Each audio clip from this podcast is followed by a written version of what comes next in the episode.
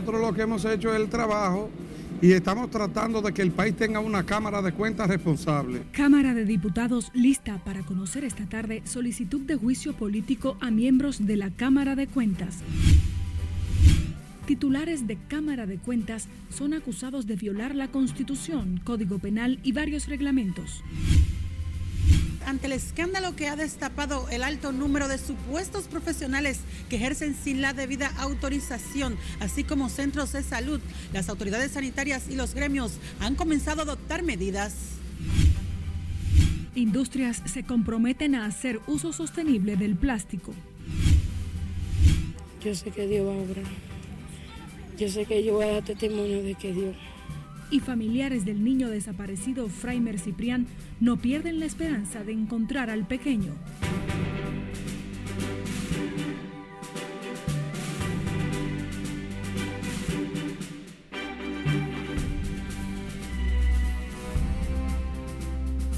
Muy buenas tardes, muchísimas gracias por sintonizar RNN Canal 27. Soy María Cristina Rodríguez, esta es la primera emisión de noticias. Iniciamos en la Cámara de Diputados que tiene en agenda conocer el informe ya firmado que recomienda un juicio político para todos los integrantes de la Cámara de Cuentas. Nelson Mateo con los detalles. Lo que hemos hecho como comisión es hacer que las entidades funcionen en la República Dominicana. La investigación y su informe de 192 páginas, colgado en la página web de la Cámara de Diputados, contiene serias acusaciones en detalles que involucran a los cinco jueces del órgano fiscalizador. El expediente establece que Yanel Ramírez, el presidente, convocó de manera irregular al Pleno, aprobando en muchas ocasiones resoluciones al margen de la ley y la Constitución. Bueno, nosotros lo que hemos hecho es el trabajo y estamos tratando de que el país tenga una Cámara de Cuentas responsable, que audite los fondos de este gobierno, pero que también pueda auditar las cuentas, las operaciones que se realizaron en el pasado.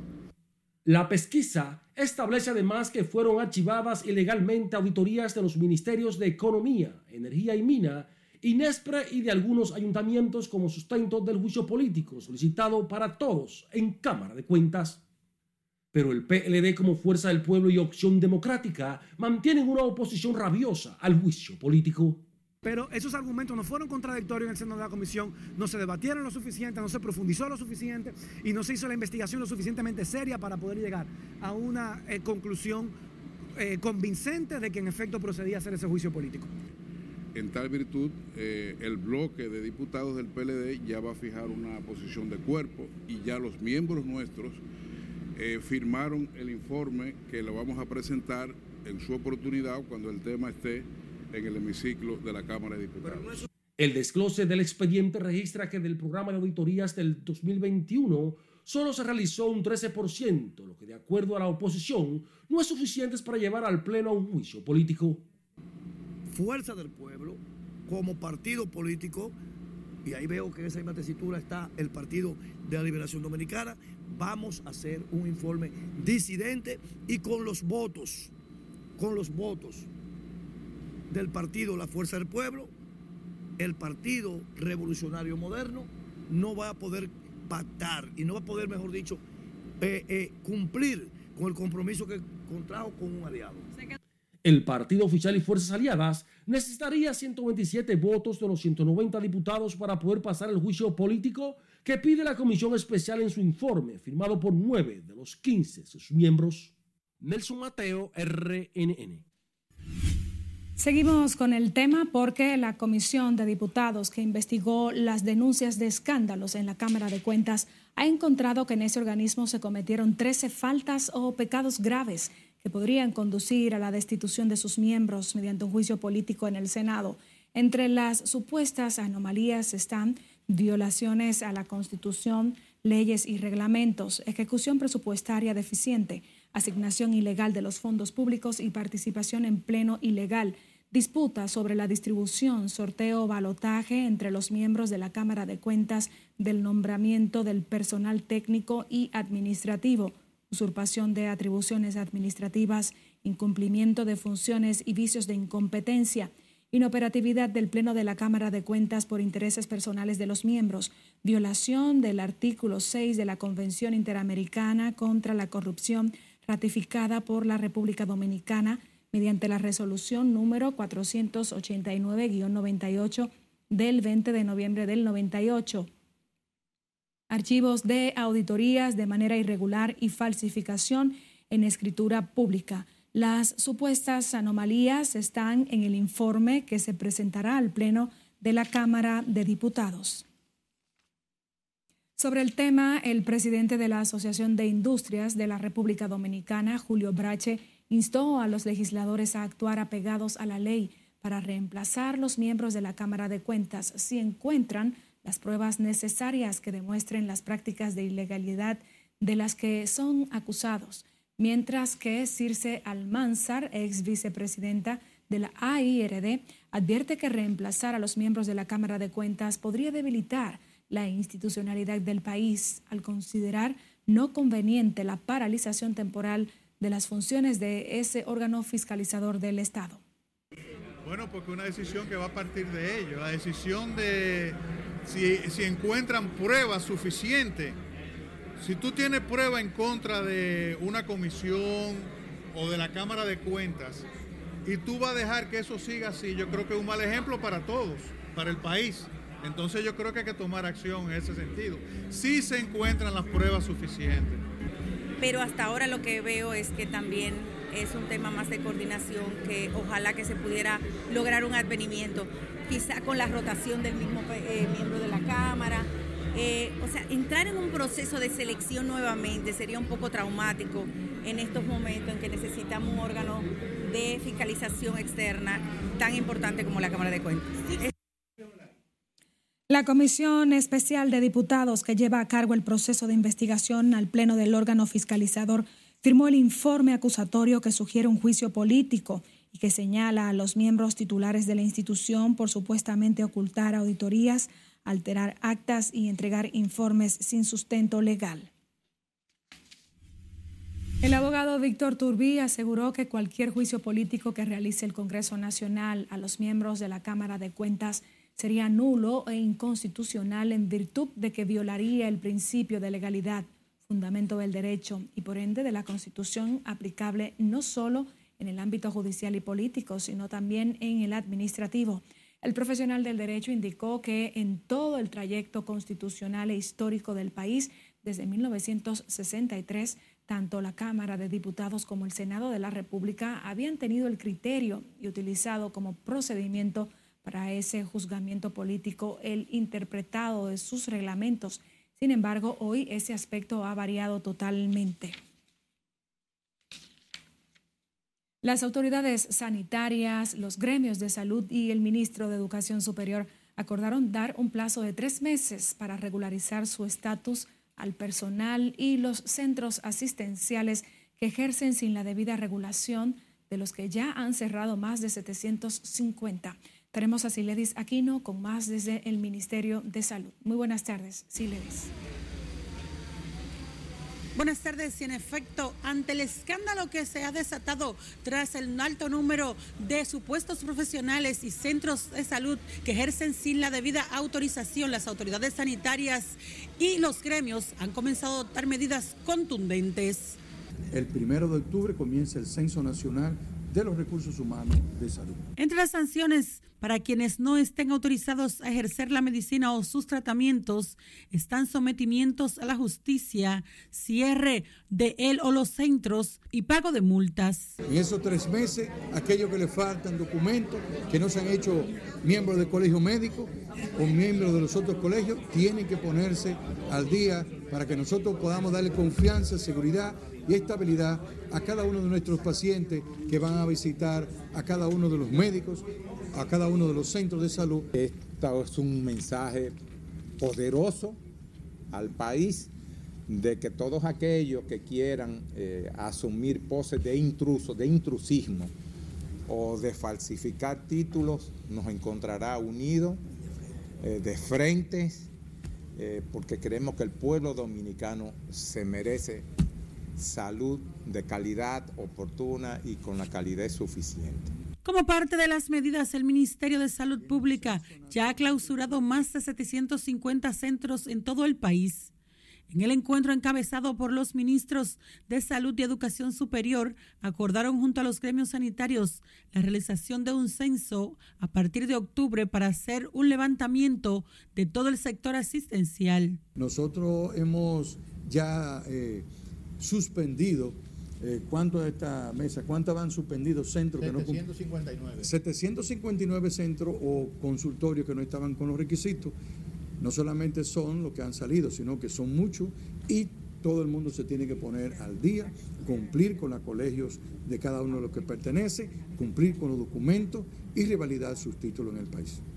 Las disposiciones incluirán el ejercicio en el país de extranjeros que vienen a realizar operativos médicos a través de diferentes entidades, sin importar que sean ONGs, también las actividades de esta índole que se realizan a nivel nacional. En la reunión aquí en el Ministerio de Salud también se acordó la creación de una plataforma en la que se podrá consultar la veracidad de los títulos del personal sanitario. Por el momento son los detalles que les tengo. Ahora retorno con ustedes al set de noticias. Muchísimas gracias, Siledis Aquino. Pacientes de hemodiálisis y trasplantados de riñón declaran persona no grata al director de compras y contrataciones por considerar que este atenta contra la salud de las personas que padecen de la enfermedad. Con consignas, miembros de la Asociación Nacional de Trasplantados de Riñón y Hemodiálisis protestaron frente a la Dirección General de Compras y Contrataciones en contra de las declaraciones del titular de esa entidad, Carlos Pimentel, sobre que es insostenible para el Estado mantener el programa de medicamentos de alto costo. La salud, según la Constitución, necesita el 6% del PIB, del Producto Interno Bruto. Sin embargo, apenas está recibiendo el 2%. ¿Por qué no se refiere él a eso? ¿Por qué él no se refiere a que hay que aumentar más el gasto social, el, gasto de inversión en salud? Ah, no, porque el asunto es coger piedra para los más chiquitos. ¿Qué es lo que Carlos Pimentel quiere? Que los trasplantados de riñón, la gente de cáncer se mueran. Pero también queremos decirle a Carlos Pimentel que él no puede decir que 8 mil millones de pesos son pocos para nosotros pero para él son muchos. No, no es así. Nuestra vida está primero que muchas cosas que hace el gobierno aquí. Los afectados por estas enfermedades crónicas pidieron al gobierno ampliar el programa de medicamentos de altos costos para garantizar la disponibilidad de medicamentos y que se incluyan más de 3.000 personas que aseguran están a la espera de ser acogidas en el referido programa. Y el movimiento por las pensiones de los servicios públicos valoró como positiva la resolución 572-07 emitida por el Consejo Nacional de Seguridad Social. El coordinador general del movimiento, Luis Holguín Veras, indicó que con la resolución más de 20.000 servidores públicos podrán optar por retornar al sistema de reparto. Queremos dejar claro que no se trata de una concesión alegre que nadie nos haya dado se trata de un reconocimiento de la injusticia a la que el Consejo Nacional de Seguridad Social mantuvo a mucho más de 20 mil servidores públicos en estos años que tiene la, de ejecución el sistema dominicano de pensiones.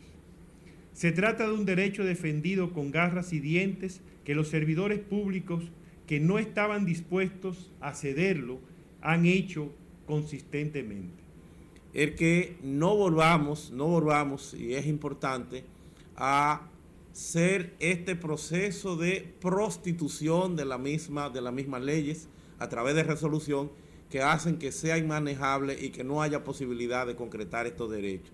De ahí que al tiempo de saludar, reitero que a las autoridades, eh, por esta labor, por este trabajo, por este reconocimiento, eh, lo que vamos a estar atentos esta disposición del Consejo Nacional de Seguridad Social representa un reconocimiento a los derechos adquiridos de trabajadores que cotizan en alguna administradora de fondos de pensiones mediante el sistema de capitalización individual y que ahora podrían calificar para retornar al sistema de reparto por el que obtendrán una pensión del Estado. El presidente Luis Abinader encabezó este martes la conformación de una alianza entre Industrias del Plástico, que busca crear un sistema integrado de gestión y recolección de residuos de FOAM, así como contribuir a disminuir el impacto de los productos de este material en el medio ambiente. Lauri Lamar con más. Porque querramos o no, el plástico llegó y llegó para quedarse.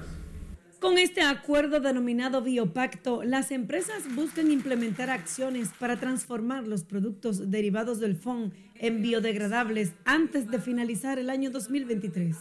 La alianza fue respaldada por el ministro de Industria y Comercio, Víctor Bisonó, resaltando su impacto en la generación de empleos y recursos económicos.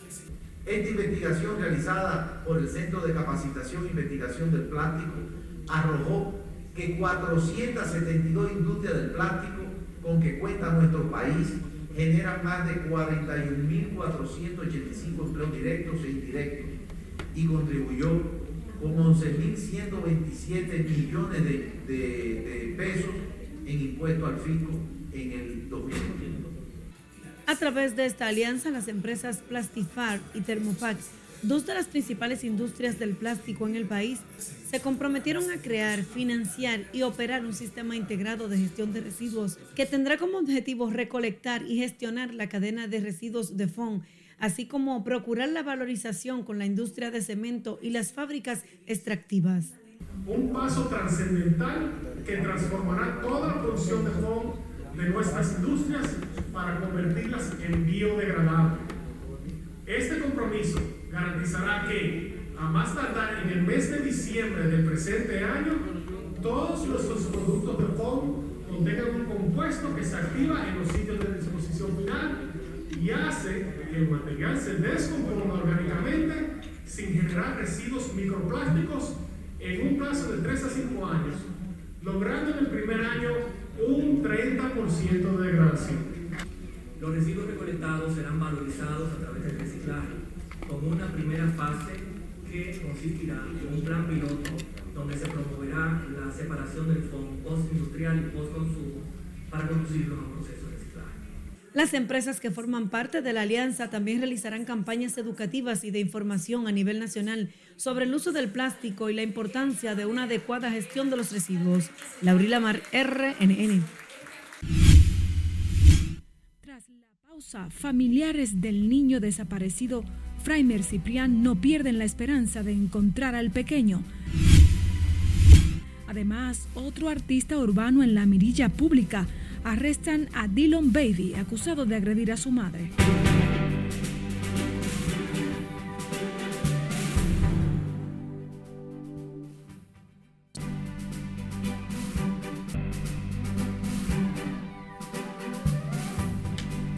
Momento de conocer las informaciones más relevantes en el ámbito internacional en el resumen que nos preparó nuestra compañera Margaret Ramírez.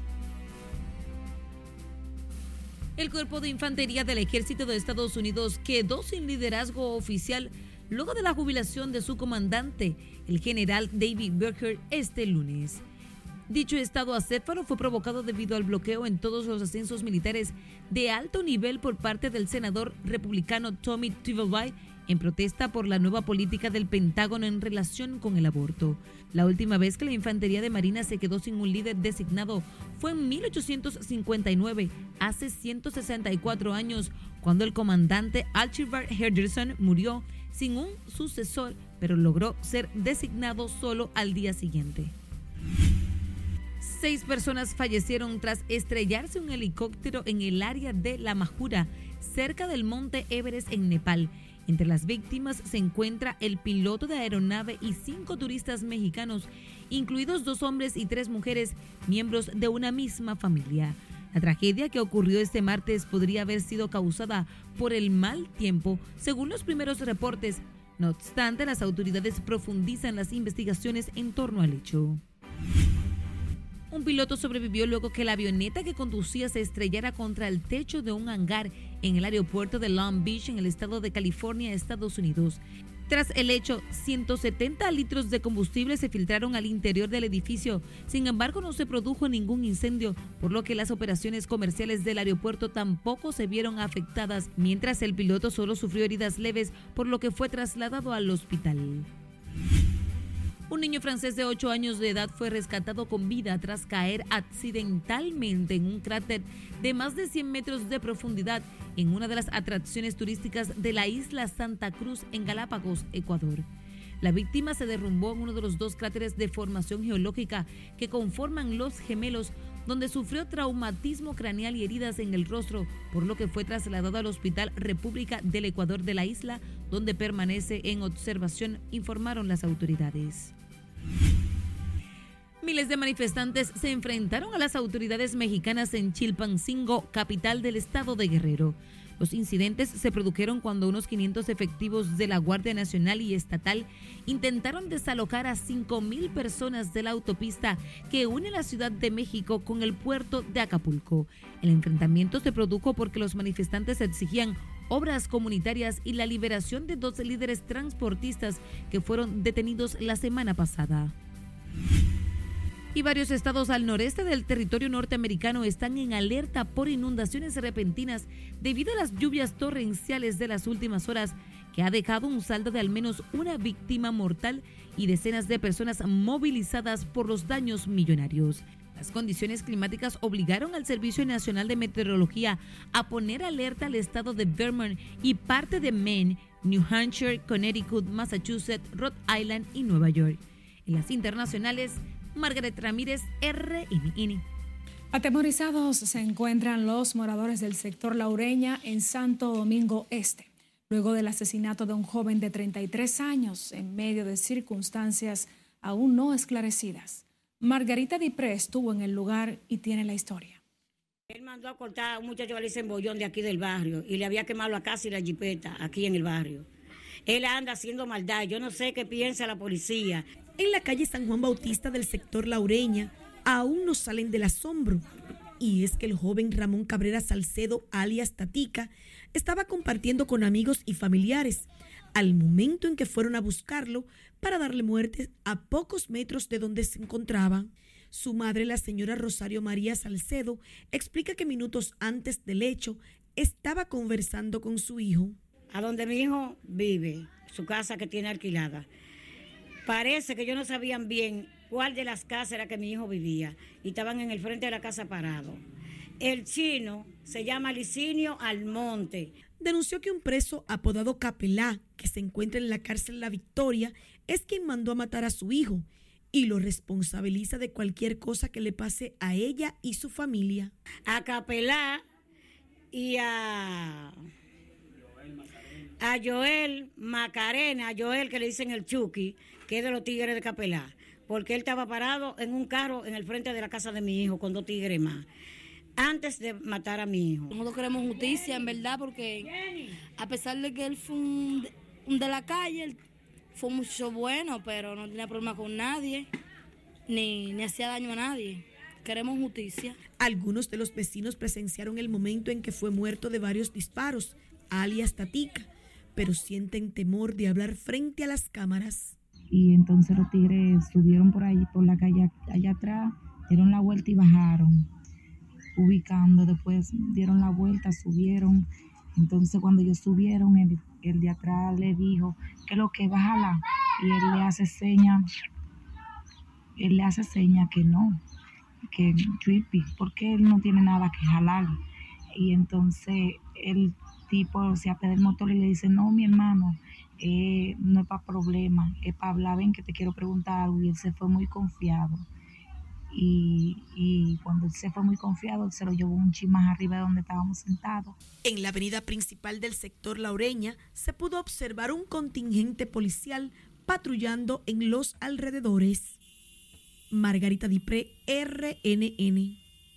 Ahora nos vamos a Santiago, donde un supuesto delincuente cayó abatido en un alegado intercambio de disparos con otro hombre, al cual intentaban despojar de su arma de fuego en un hecho que se produjo en el paraje La Breña, sección Vanegas del municipio de Villa González. Junior Marte nos cuenta. La víctima es Jean Marcos Carela, ultimado en medio de un intercambio de disparos con Juan Francisco Ulloa de 58 años, a quien pretendían supuestamente asaltar. Uno que anda en la calle, que trabaja, entonces uno lo que teme por su vida. Por eso yo estoy dando la cara aquí, con miedo a que me pase algo por ahí o, a uno de mis familiares o algo. ¿Dónde te encontrabas tú en ese momento? Yo iba camino hacia mi trabajo. Yo trabajo en un negocio nocturno de bebida. Narran el joven de 22 años andaba acompañado de otros individuos en una motocicleta, quien lo dejó abandonado cuando cayó a las aguas del canal por las heridas de bala. Eh, el que tenía el abrigo gris, ese fue el que se me, me, apuntó con el arma. El otro no lo pude ver bien la cara porque estaba enmacarado. ¿Hay uno que te herido? ¿Qué tiene que ver con eso? No, no, no sé decirle de ese. Solamente pude identificar el muerto, solamente. Claro, porque yo no tengo que ver nada con nada de lo que ha pasado. Yo soy una víctima de un, de un atraco, de un robo. La policía indica que Juan Francisco huyó a Santos. Se encuentra ingresado en un centro de salud tras resultar herido por los ladrones. Juan Francisco Ulloa, donde estos le realizan varios disparos y cae con varios impactos de bala, Juan Francisco Ulloa. Pero desde el suelo logra sacar su arma y realizarle disparos a ellos, donde resulta herido Ian Carlos Carela. Con respecto a la motocicleta, esta fue robada una hora antes a una persona en la autopista Joaquín Balaguer. En el lugar, la policía científica colectaron como evidencia ocho casquillos calibre 9 milímetros, la motocicleta y el arma utilizada para cometer el hecho. En Santiago, Junior Marte, RNN. Siguiendo con más, los padres del niño Frainel Ciprián Montero, de cuatro años, desaparecido el pasado mes de febrero en el sector valiente de Santo Domingo Este, esperan encontrar su pequeño sano y salvo. Nuestra compañera Ana Luisa Peguero tiene la historia.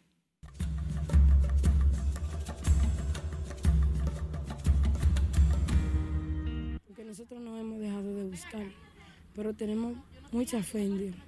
El pasado 4 de julio se cumplieron los primeros cinco meses de la desaparición del niño Frainil Ciprián Montero, de apenas cuatro años, quien residía junto a su madre y hermanitos en el sector valiente de Santo Domingo Este. Su madre, la joven Delisette Montero, manifestó que aunque han pasado varios meses no se cansa de buscarlo y no pierde la fe en Dios. Yo sé que Dios va a obrar. Yo sé que yo voy a dar testimonio de que Dios el niño fue visto por última vez aquel sábado en la tarde cuando se dirigía a su humilde vivienda, luego de haber visitado a su madre en la banca de loterías que elaboraba. Ella entiende que las autoridades no han hecho los esfuerzos suficientes por buscar a su criatura, alegando que no le dan importancia a las personas de escasos recursos. Pero yo espero en Dios nada más porque en verdad esperanza de las autoridades aquí no tengo. ¿No confía ya en las autoridades? No porque en este país, vamos a suponer, usted viene y dice, hace un video y lo sube, yo voy a matar al presidente, yo voy a hacer esto. A usted la buscan de una vez y la encuentran. Entonces es un país muy pequeño para perderse una persona y que, que se quede así como, como que nace. El niño Ciprián Montero es el tercero de sus cinco hijos. Su padrastro, José Luis Suero Jorge, dice que mantienen la esperanza de que aparecerá sano y salvo él tiene que ayudarme a proteger a mi hijo. Aquel que se lo llevo es un fuerte, sí, pero él no le va a poder hacer daño. Porque Dios no lo va a permitir. Y esa es la fuerza, esa es la fe, la vida. Y todo es Dios nada más. Lo que pasa es que no tenemos la fe, la tenemos un poco caída. La joven madre pide a cualquier persona que identifique a su hijo que por favor los llame a los teléfonos 829-377-9322 o al 829-536-1529. Ana Luisa Peguero, RNN. Y el Ministerio Público continúa ante el juez del tercer juzgado de la instrucción del Distrito Nacional con la lectura de la acusación contra los imputados en el entramado de corrupción del caso Medusa, que encabeza el ex procurador Yanalain Rodríguez. Los fiscales iniciaron este martes en la página 880 del expediente acusatorio que consta de unas 12.000.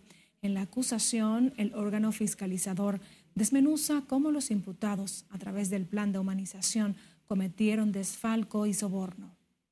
Un informe de proceso subasta pública de venta de apartamentos por el acusado Alejandro Martín Rosas Llanes, dirigido al acusado Jean Alain Rodríguez Sánchez, en el cual expresa que el monto valorado de las 12 propiedades que contaban con tasación era de 176 millones 387 mil pesos, faltando sumarle el monto de dos propiedades más. Un apartamento en Ocean One, Sosúa, provincia de Puerto Plata, y otro apartamento en la Torre Prestige, provincia Santiago de los Caballeros.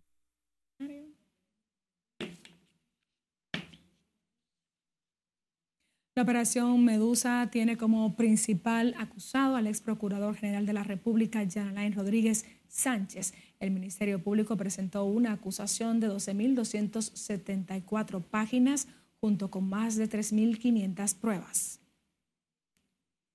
La presidenta de la segunda sala de la Cámara Civil, Nidia Victoria Jorge, aplazó para el 19 de septiembre el conocimiento de la interpretación de la sentencia sometida por la Dirección General de Impuestos Internos contra el abogado Ramón Emilio Concepción, quien demandó al Estado por más de 508 millones. El afectado acusó a las autoridades de torpedear el proceso para que se incumplan dos sentencias del Tribunal Constitucional que le favorecen. Entonces la magistrada aplazó el conocimiento de la audiencia de hoy para evaluar si procede una fusión entre dos expedientes, que de entrada no procede porque no es la misma causa, no es el mismo objeto. Es decir, de entrada eso se declara inadmisible. El abogado Ramón Emilio Concepción, quien demandó al Estado por más de 508 millones de pesos, espera que este tribunal se pronuncie a su favor, como lo hizo el Constitucional. El exponente urbano Steven Diloné Serrata, Dillon Baby, fue apresado por la Unidad de Violencia de Género de Santo Domingo Oeste tras ser acusado de agredir a su madre Carolina Serrata García. Las autoridades se encontraban dando seguimiento desde la emisión de la orden de arresto en su contra hasta que fue arrestado cuando se disponía a cantar en una discoteca. La madre había denunciado que el exponente urbano llegó a su casa acompañado por dos mujeres e intentó agredirla a ella y a su abuela. Este martes, el urbano fue trasladado a la Fiscalía de Herrera en el municipio de Santo Domingo Oeste.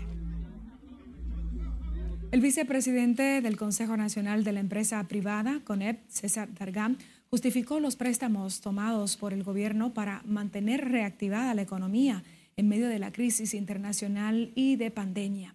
Sin embargo, Dargam consideró el problema lo constituye en qué se invierten esos recursos y no el préstamo como tal. Eh, cuando vemos que el subsidio que necesita el sector eléctrico todavía eh, se conlleva gran parte de los recursos públicos, cuando vemos que eh, los intereses que se pagan por préstamos anteriores, eso sí preocupa, pero la calidad de la deuda de la República Dominicana todavía es sostenible. César Dargam, vicepresidente del CONET, consideró que se debe iniciar el desmonte de los subsidios como el dedicado al sector eléctrico y tratar de mejorar la cobranza y las pérdidas energéticas a fin de aliviar la carga del Estado. Aunque criticó los grandes subsidios sociales, no se refirió a los más de 200 mil millones que contempla el presupuesto para incentivo del sector empresarial. Debido a los desafíos que sufrió la economía a nivel mundial, la Asociación de Puestos de Bolsas de República Dominicana realiza la cuarta versión del Foro del Mercado de Valores, donde sostuvieron un panel sobre las oportunidades tecnológicas que tiene por delante este sector financiero.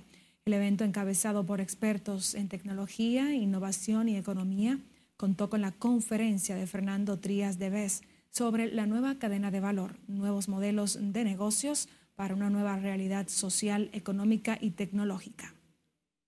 Los puestos de bolsa eh, son intermediarios de valores, es decir, son entidades que se encargan de conectar a los inversionistas y a las entidades o las compañías que necesitan financiamiento. En muchos casos también es es el propio Estado y bueno, tienen un rol sumamente importante porque ellos ayudan a colocar esos dineros para sacarle mejor rendimiento a sus inversionistas y también para que las empresas puedan tener acceso a capitales con mejores eh, tasas.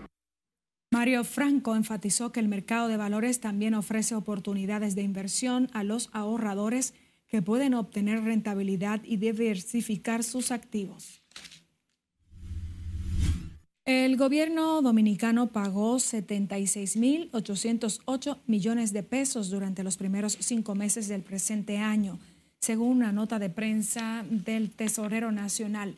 En el informe, Luis Rafael Delgado Sánchez aseguró que el desembolso fue destinado para honrar deudas con suplidores y contratistas del Estado durante el periodo entre enero y mayo. Delgado Sánchez destacó que los detalles de desembolsos demuestran la transparencia, pulcritud y honradez con que el presidente Luis Abinader ha manejado los recursos del Estado dominicano. El delegado político del PRM ante la Junta Central Electoral, Sigmund Freud, dijo que ese partido puede reservarse el derecho de decidir la inscripción o no de cualquier aspirante cuestionado judicial o socialmente. El dirigente PRMista reconoce que la Constitución no prohíbe las aspiraciones de algunos precandidatos con casos pendientes en la justicia, pero que la organización tiene derecho a no aceptar en sus filas a quien no cumple con las normas internas. No hay todavía ninguno de los precandidatos inscritos que tenga derecho, sino que la Comisión Nacional de Elecciones Internas pasará a revisar todos los expedientes y luego emitirá una resolución en la cual determinará cuáles de los precandidatos inscritos tienen derecho a participar. Ahora, también es importante recordarles a ustedes que también es un derecho constitucional, ¿verdad? Hasta que no haya una sentencia de la cosa irrevocablemente juzgada, a muchos de esos precandidatos aspirar. El partido tiene la potestad, evidentemente, como parte de su reglamentación interna, de determinar cuáles de estos precandidatos entienden que pueden no estar en la boleta. Sigmund Freud también se refirió a las candidaturas reservadas y aseguró que ese partido hará los ajustes necesarios para ganar la mayor cantidad de escaños en el Congreso y los ayuntamientos en los próximos comicios y que para eso deberá haber sacrificios. Nos vamos a comerciales, quédese conectado con RNN Canal 27, volvemos con más.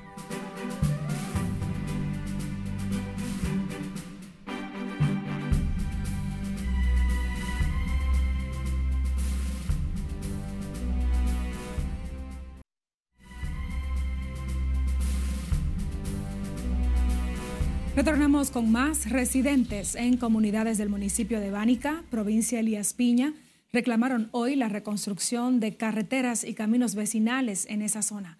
Julio César Mateo nos amplía. Según los habitantes, llevan varios años reclamando la reconstrucción de carreteras y caminos vecinales de Bánica. La situación afecta a comunidades como Las Cañitas, Rincón Grande, Sabana Mula y Los Memisos. Zonas aledañas que hemos hecho en varias ocasiones denuncia de esta situación. Es crítica esta zona de ese camino porque está incaminable. Está incaminable con los hoyos, lo, eh, el lodo cuando llueve. La reconstrucción de estos caminos vecinales y carreteras de Bánica fue paralizada en la pasada gestión de gobierno. Y estos trabajos hay que reiniciarlo de inmediato, porque aquí están los votos que nos lo dieron a nosotros, porque nos comprometimos con la población que le íbamos a hacer este camino tan pronto fuera gobierno.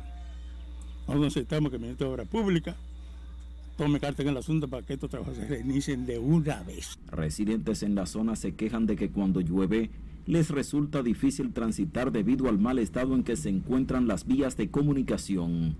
Los municipios de esta zona reclaman rápidamente la construcción de esta carretera. Exigen que las autoridades intervengan las vías cuanto antes, lo que afirman contribuirá al desarrollo de las familias que allí residen. Desde Elías Piña, Julio César Mateo, RNN. Partículas del polvo de Sahara y un sistema anticiclónico continúan incidiendo sobre el país este martes con temperaturas calurosas que podrían estar entre los 34 grados y 36 grados Celsius en las provincias Santo Domingo, Santiago y Monseñor Noel. En horas vespertinas, el calentamiento diurno, la orografía del lugar y la humedad asociada al viento cálido del sureste generará formaciones nubosas poco significativas con aislados chubascos y tronadas distanciadas hacia las provincias Monteplata, Monseñor Noel, San Juan y Santiago Rodríguez. Las temperaturas seguirán calurosas, por lo que la ONAMET recomendó ingerir suficientes líquidos, vestir ropas ligeras de colores claros y evitar los rayos solares por tiempo prolongado entre las 11 de la mañana y las 4 de la tarde. Despedimos la presente emisión de Noticias RNN. Informó María Cristina Rodríguez. Gracias por la compañía. Buenas tardes.